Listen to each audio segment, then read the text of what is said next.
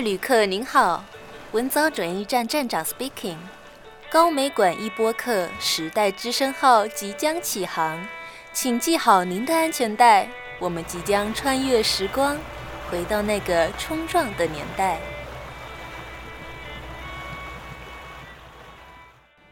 欢迎各位听众朋友们收听时代之声文藻转运站节目。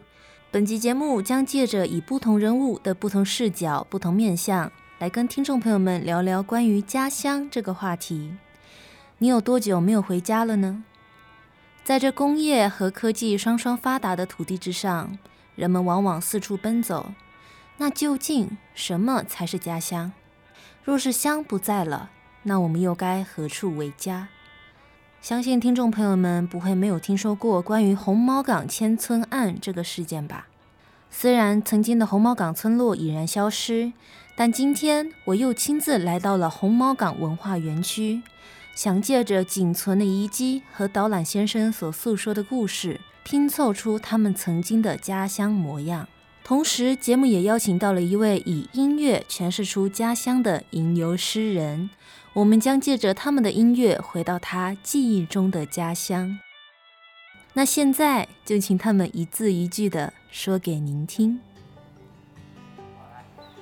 啊，来，我们讲第一件事情，看大船入港。哎，大船哦，为什么？因为这个港就是高雄二港口，高雄有两个港口，第一个在西子湾那边。到栈栈貳库那边哈，叫第一港口，这边叫第二港口，哦，所以呢叫做西子湾港口跟红毛港港口。那这个港口是目前台湾最大的，哎，而西子湾那边比较浅，呃，比较小，比较浅，所以呢容纳三万吨以下的。啊，这个呢比较大，比较深，所以容纳三万吨以上的。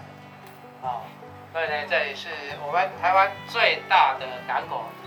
那每一年呢，咱台湾的货柜啊，百分之七十到八十都是从这个港口出的，所以你来这边大概都是大船然后的货柜，哦。那这个港为什么这个港早期没有这个港？早期呢，民国五十六年以后，这个港是挖的，哦。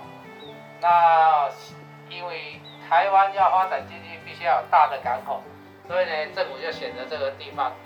然后就要挖港，所以呢，把红毛港迁出。哎，我们右手边这里有没有很多货柜？有没有？然后呢，长三公里，以前呢，这里叫红毛港村落，啊，住了两万人。那后来这个港口希望他们迁村，是因为这个港口要做要做那个。深水港最大的港口，所以呢，要求他们迁村是这样来的。那要求他们迁村，所以呢，五十六年开始就开始要迁村嘛，迁到九十六年才迁完。哎，那这个港口呢，从民国五十六年就开始挖了。哦，以前呢，它以前是沼泽地而已，沼泽地呢，深度大概差不多一两米而已啦。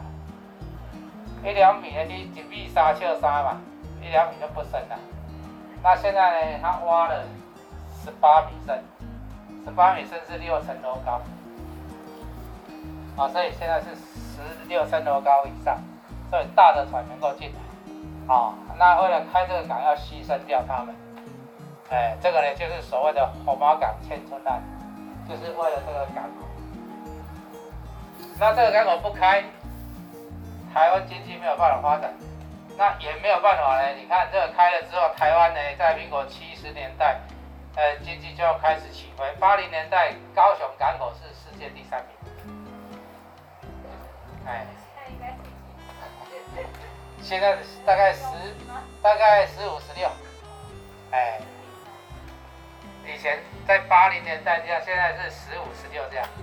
哎，所以说这里。三公里长，以前住两万人，那为了这个港口，就迁到现在的中安路，就在那个小港机场旁边那里，哎，那个有一个新的红毛港村落出来，哎，那他们迁了之后呢，呃，哎都都夷为平地了嘛，所以呢，他要求政府在这边设立他们的文化保存的地方，所以呢，才会找这个这一个公园，这以前是公园，然后呢把他们的东西放在这里，成立一个红毛港文化园区。好，所以红毛港文化园区是为了保存他们的文化，迁到这边。那外观呢，重新盖的，这里都是重新盖的，仿仿照他们的样式盖出来的。里面的东西呢是他们原有的东西放在这边的。啊，所以呢，意味着就是让他们以后红毛港的人子子孙孙来到这边哦，原来我他早的整套起来，啊，所以才会有红毛港文化园区这个地方存在。啊，这个是整个来龙去脉啊。哦，啊，那是以前的，有铁架封起来，那是以前的。哎，参加运来这边，那这三栋。都是仿造的，他们原来的样貌盖出来的，哎，好，这个让他们知道说，哎，我看到我的高升计划上面。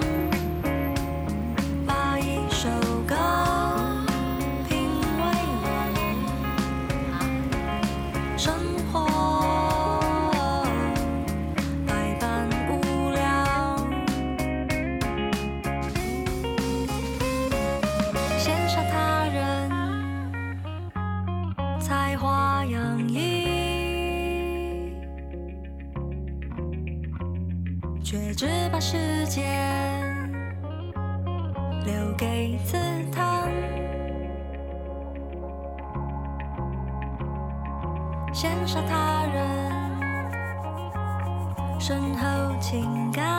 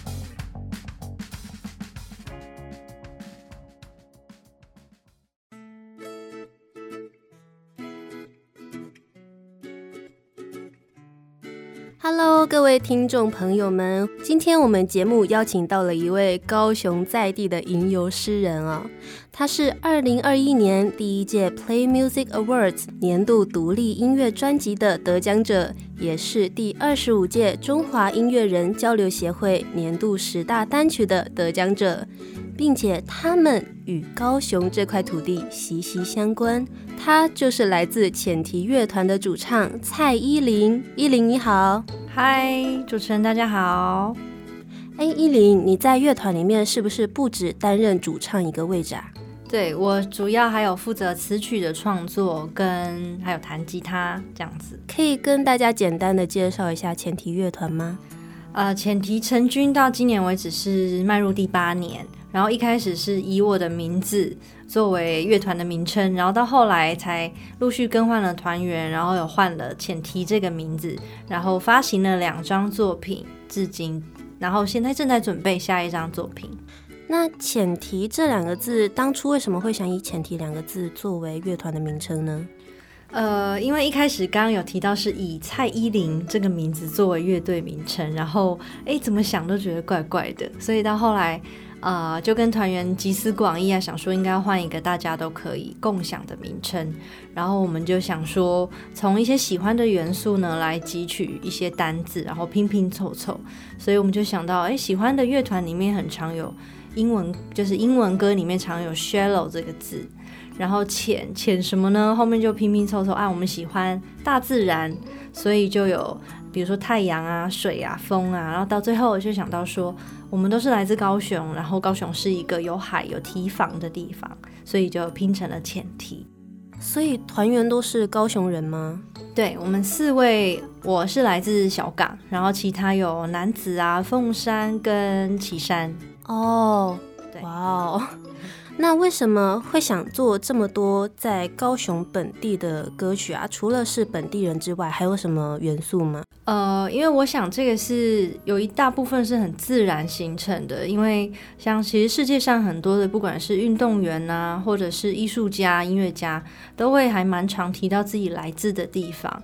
那尤其我觉得高雄在台湾有一个特别的特殊性。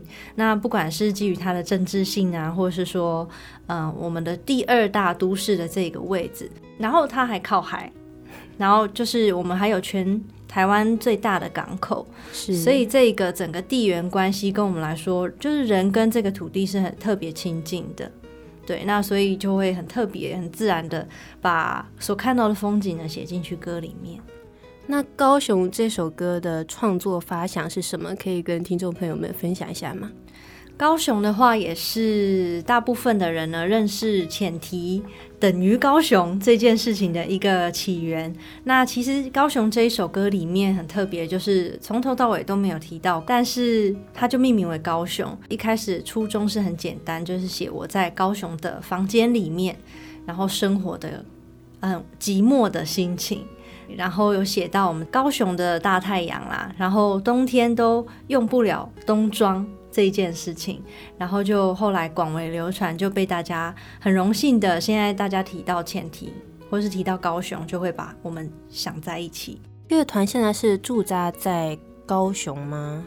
现在的话，团员是两两分配，我跟吉他手住在高雄，然后贝斯跟鼓手住在台北。住在台北哦，那你们平常团练的话，是不是都要两边跑啊？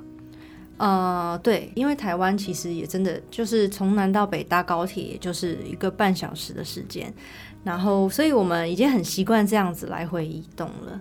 那所以台北跟高雄这两大都市之间，你觉得最大的差异是什么？我觉得是生活的步调吧，嗯、就是呃，每次有外地人来高雄，就会说高雄的马路真的好大条。然后我都会不知道，哎，什么叫做大条？因为已经对我来说已经太习以为常了。然后，但是自从有再去台北往来工作之后，真的感觉到，比如说在台北的街头，大家走路的人很多，然后骑脚踏车的人很多，然后大家的你永远都跟不上他们那个走路的速度。然后，所以我觉得生活的步调是差异还蛮大的。对，就阿嬷走路就很快很快很快。对，是，而且我自认已经是还蛮耐走的人，但是我真的都跟不上台北朋友的脚步。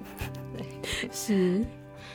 其实实不相瞒啊，当我知道我有这个机会可以采访伊犁的时候，我先是去听了《怪手》还有《信天翁》两首歌。是，然后我的歌单呢，就瞬间就充满了前提的歌。谢谢。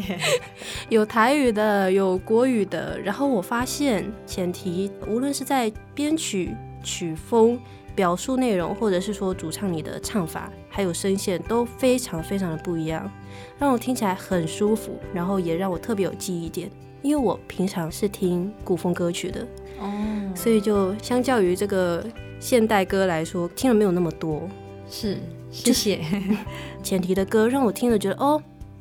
原来还有这样子的歌存在。其实我觉得我们的风格有一点，有人说我们是以前嘛，以前会说地下乐团，然后但现在比较没有这个字眼，会说独立乐团。我觉得我们的歌介于在主流跟非主流中间，所以其实我的意思是说，我们的歌是很好入门的，但是又有自己的独特性存在，这样子能写出这样的歌曲，真的。很厉害，谢谢！欢迎新的听众可以去浅提的播放清单点一遍。我现在每天都循环啊，YouTube 点开，哎，点下去，然后就让它自动循环。谢谢。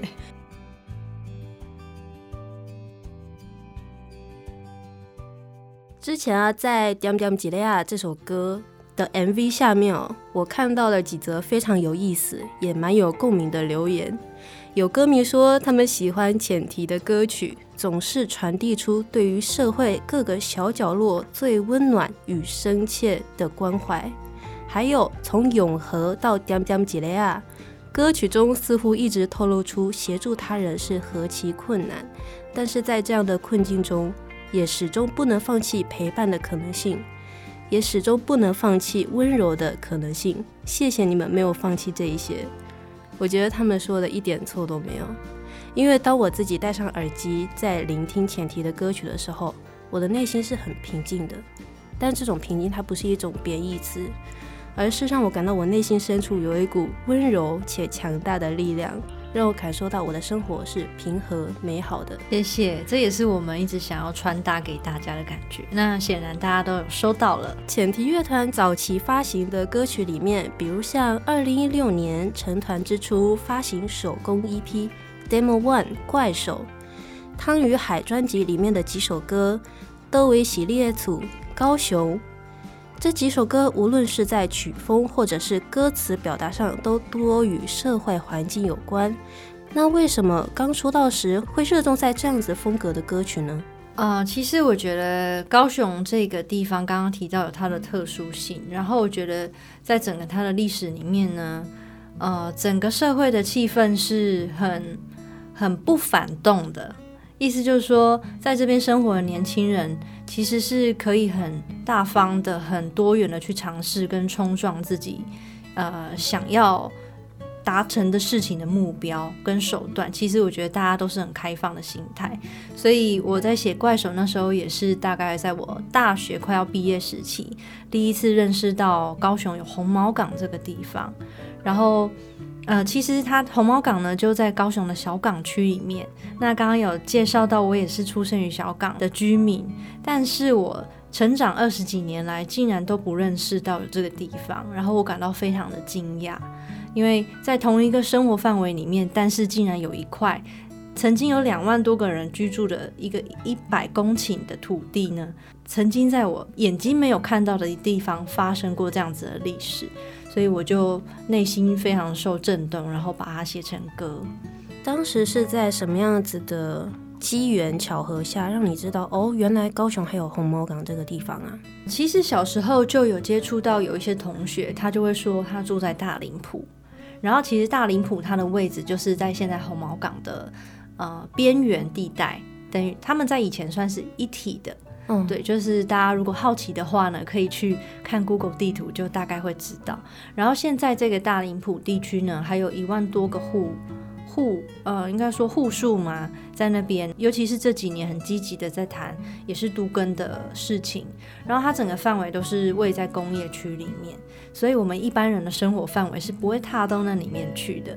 然后如果大家对于工业区这个三个字不知道是有什么想象哈，但是如果你透过画面去看的话，我非常推荐大家可以去播放呃《怪手》这一首歌的 MV。我们就是进入到这个工业区，然后一路走到呃红毛港里面绕了一圈，然后沿路上都是烟囱，所以当我第一次在这个认识到这个我很不熟悉的地景里面有这么多人在生活的时候，其实内心非常的震撼。然后，呃，为什么会认识到这个地方？是因为因缘际会下呢，在大学的某一个打工机会。然后到了红毛港，现在里面还有一个文化园区，然后去担任这个导览的工作，才认识到这个地方。它现在呃，其实也只剩下大概三点多公顷，但是你可以、应该无法想象以前的红毛港大概是现在那个园区的三十倍吧？哎，三百三公顷，对，三十倍。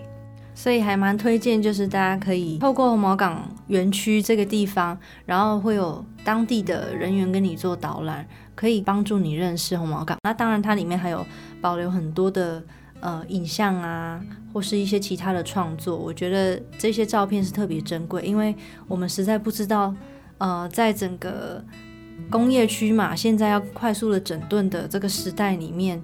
它到底还能保留多久？嗯，在《贵手》这首歌里面是在诉说他们的生活形态。对，因为他以前呢是一个靠海嘛，所以大部分的居民都是以捕鱼为生，嗯、就会自然养成一些很多文化跟习惯。那在创作这首歌的时候，有没有遇到什么瓶颈，或者是说大众可能比较不理解这种风格？呃。其实我觉得这个瓶颈在我自己身上，就是因为这是也算是我第一次自己尝试用台语创作，然后当时只是很单纯的一个动机，就是想把红毛港他们以前当地就是讲台语嘛，这个自然的语言呢，把它写成歌，然后因为有一些特殊的用字呢，你如果把它变成华语的话，会不太自然，比如说空杯啊，就是输送带。这一些字眼，所以这个台语歌是我第一次的，算是台语写作练习。然后到事后发现，其实它还有很多哦，原来写台语歌呢，还有要注意一些导音的问题啊，然后咬字啊，还有一开始会被人家说，哎，你讲台语怎么有点操脸呆这样？所以就是一路慢慢练习，我觉得我到现在，呃，观众也可以去比较一下我早期唱的台语歌跟现在唱的，其实。应该是有进步的吧？对，有的，有的。那怪手这一首歌呢，最后是在二零一六年第七届的金音创作奖获得了提名。对，那我们当时是以单曲，就是单一首歌被入围。然后其实对于那时候我们来说是也是很震撼的，因为。比较少有人可以初试提升，然后就进入到这个殿堂里面，所以也觉得很荣幸。依林，你说你们四位团员都是来自高雄吗？对。那你成长的高雄以及现在你看到的高雄有什么不一样吗？我觉得高雄一直在，尤其是大型的建设上面有非常快速的进展，包含这几年成立的。呃，海音中心呐、就是我们现在看到的高雄流行音乐中心，那个整个沿海一带，其实已经跟大概五年前吧，我们再去那边整个生活的样貌，整个地景已经变得非常不一样，就是地面换换新了一批，然后长出了其他现代化的设施，然后其实这个高流中心呢，也。也目前正在孕育很多我们高雄的创作人才，所以我觉得这个部分对我来讲是怎么说呢？有现成有现成可以用的资源，跟小时候那种诶想要录音啊，或是想要做点什么创作，都得移到外地那种感觉是不一样的。嗯，对。伊林，你是几年代出生的人啊？我是一九九三年，一九九今年是三十岁。那你小时候的高雄长什么样呢？小时候的高雄啊，我还记得，因为我住在小港区嘛，嗯，然后那时候还没有捷运等等的大众运输发展，所以其实对于小港居民来说，要到市区是一段漫长的路。我记得我坐公车的话都要一个小时，大家想象不到，因为现在如果从市区骑车，其实到小港大概十五分钟路程，但是在我小时候。然后那个小小的身体呢，要从小港区移动到市区是这么的困难，所以我一路上就会听很多喜欢的歌啦。然后我对于高雄市区是最有印象的，因为小时候姐姐如果要看周杰伦啊，或是阿妹的演唱会，都会到中央公园。我们现在的中央公园，那其实以前呢是一个大型的体育馆，露天的。大家应该想象不到哦，如果是比我还年轻的人，应该不知道，就是以前有一个大型的体育馆，然后阿妹在里面唱演唱会的时候，声音都会串出来，然后我就会跟我妈一起在外面等姐姐开完演唱会，然后再坐计程车回家。对，然后我还记得在那周边呢，我还经历过《苹果时报》创刊的这个经历。那为什么这么特别？因为苹果日报呢，在那时候，呃，它的创刊版呢，就是用钟丽缇这个港星呢作为创刊的封面人物，然后他的一个呃有一点半裸露的，在泡在这个一堆苹果里面的这个画面呢，就大大的刊在大概现在大同百货那个位置，就有一个非常大幅的刊版，所以我对这个印象非常深刻。苹果日报创刊呢？对。我现在会不会很像那个长辈在讲古了？不会，不会，不会。我只是没有想到，就是哦，因为我本身在，我并不是高雄人，嗯，我是台中人，嗯，然后这就让我更震惊，就哦，原来除了我书本上看到的那些，原来真正的生活是长这样。对啊，然后那时候整个高雄的发展重心，大家就会去新崛江嘛，嗯，那里真的有。时下最时髦的、最酷的东西都在那一带，但是现在后来整个重心比较往北高雄，就是巨蛋那一带呢，去去转移了，所以现在我觉得也也蛮不一样的。那说起家乡，说起高雄，在伊犁心里，觉得家乡它代表什么？呃，其实我自己还没有答案呢，就是我。我觉得我一直在透过移动啊，然后长大的过程，去重新的定义家乡这个字。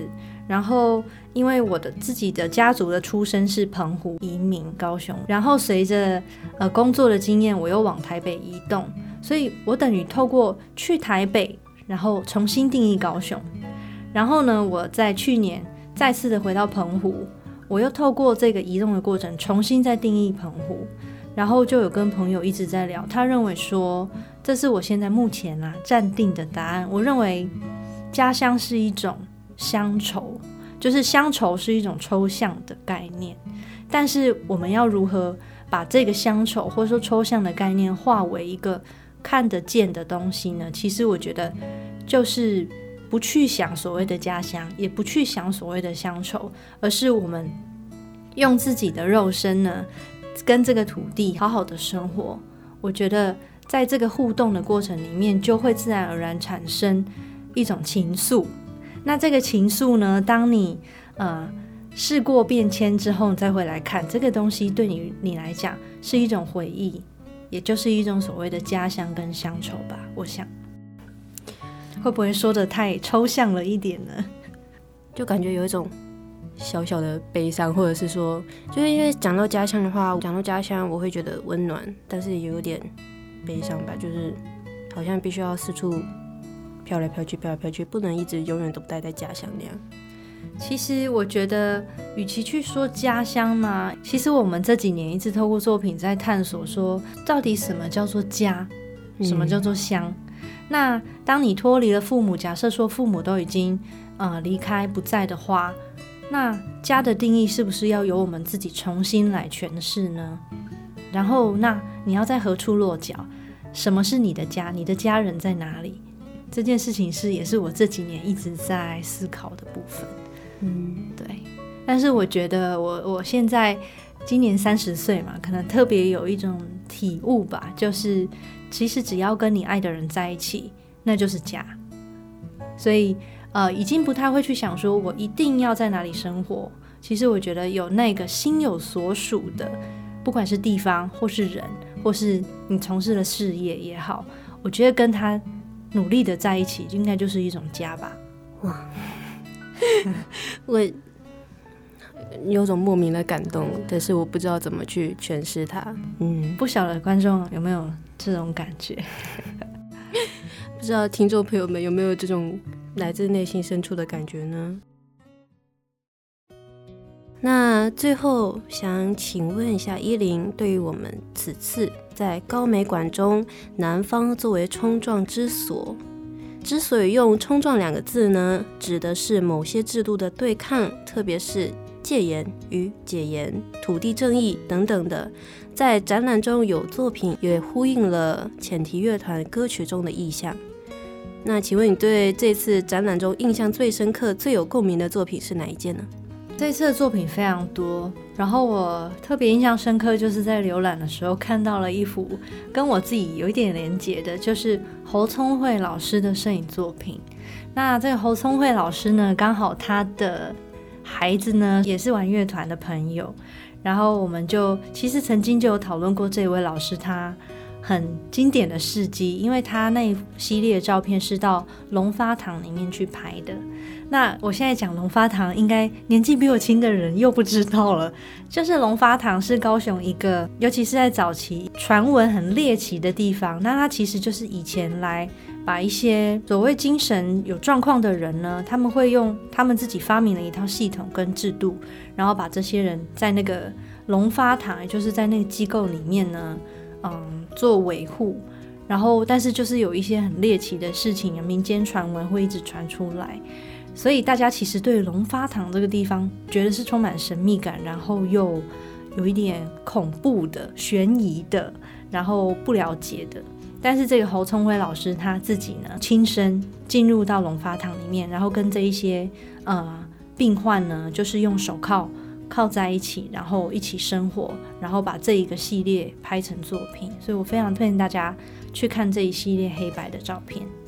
用手铐跟病人铐在一起，对，就是他们他们龙发堂呃创立的一套制度，这样子，就是精神应该说以一个带一个这样子的的生活状态呢，去在这个机构里面生活。嗯，了解。其实我觉得很妙的，就是我觉得这一些生活经验都在不知不觉当中潜藏在在你的潜意识里面，然后。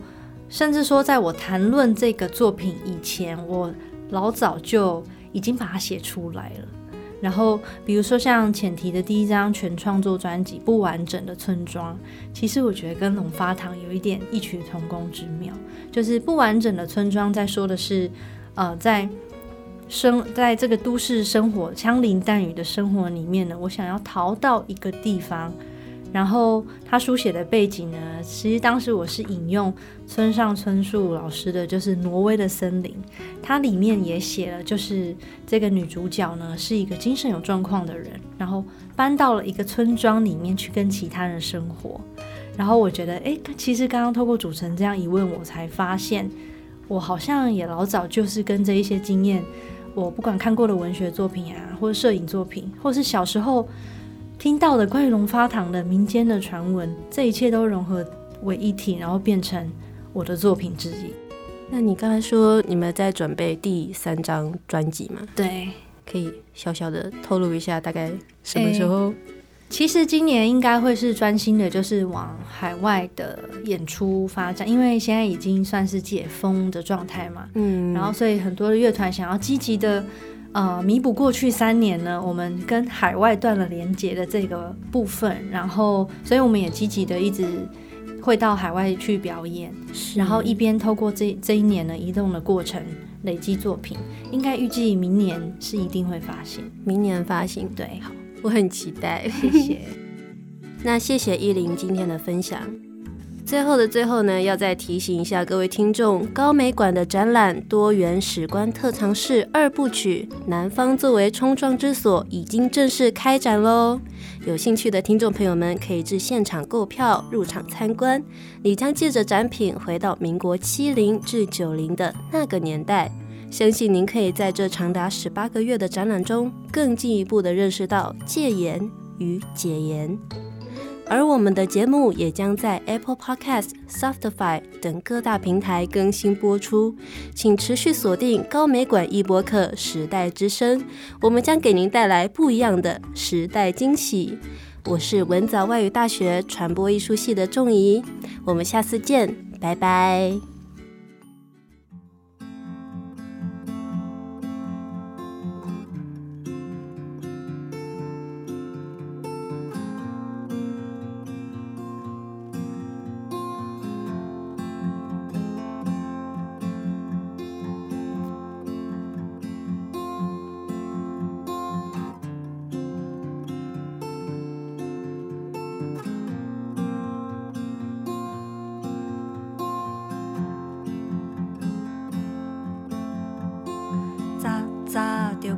床，家己也囥伫眠床顶，带着全家大细来去找妈祖，